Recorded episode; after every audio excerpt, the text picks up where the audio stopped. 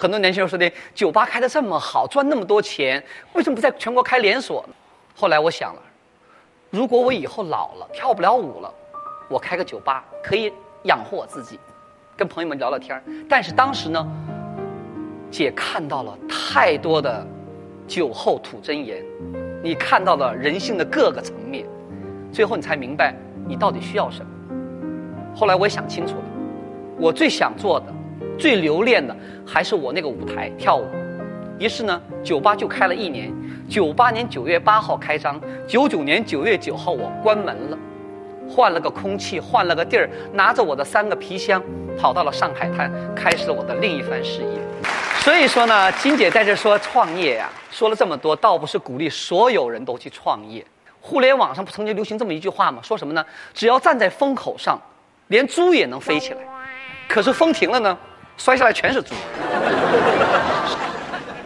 有人适合创业，有人呢真不适合创业。